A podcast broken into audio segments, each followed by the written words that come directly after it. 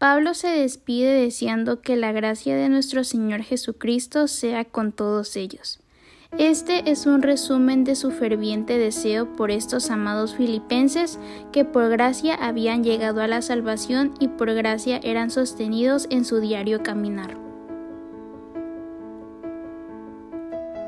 Estás escuchando el podcast Una chica impresionada.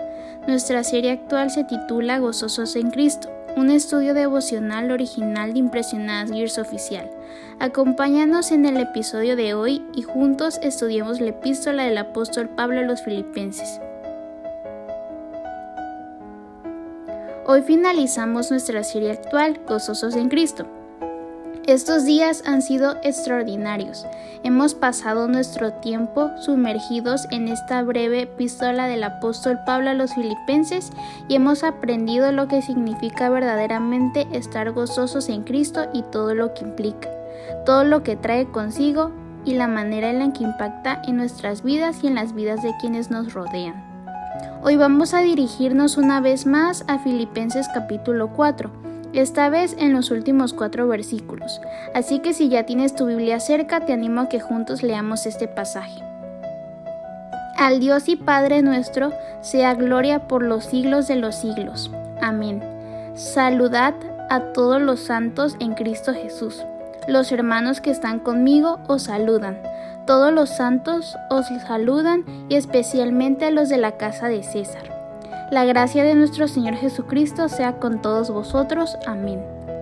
Pablo empieza el último pasaje de Filipenses con una doxología. La palabra doxología viene de dos palabras griegas, doxa, gloria, y logos, palabra. Así que una doxología es una palabra acerca de la gloria, una explosión de alabanza y adoración que da honra y gloria a Dios. En las escrituras, las doxologías son la respuesta apropiada ante la verdad doctrinal. Esta surgió del superabundante gozo de Pablo por las excelentes verdades que Dios le había inspirado a escribir en su carta. La verdadera adoración fluye de la verdad divina. Una doxología es también una respuesta apropiada a todo lo que Dios ha hecho por los creyentes.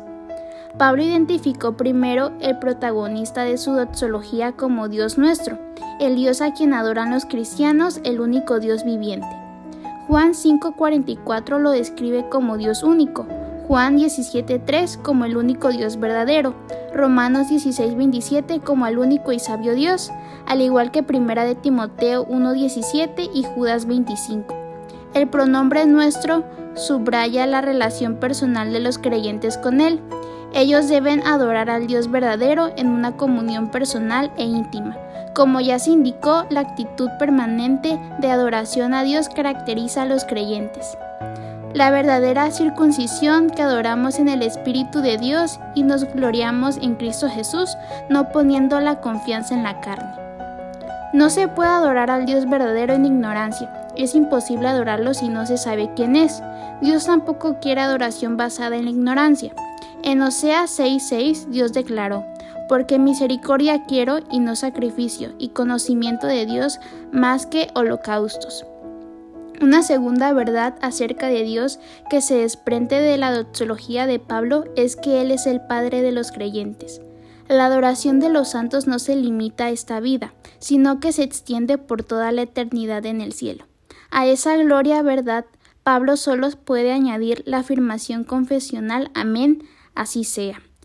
Aunque los personajes principales son Pablo, Timoteo y Epafrodito, podemos cerrar nuestro estudio devocional diciendo que el centro de toda la epístola es Cristo Jesús. Que nuestro anhelo sea siempre magnificarlo, imitarlo, conocerlo y gozarlo. Amén.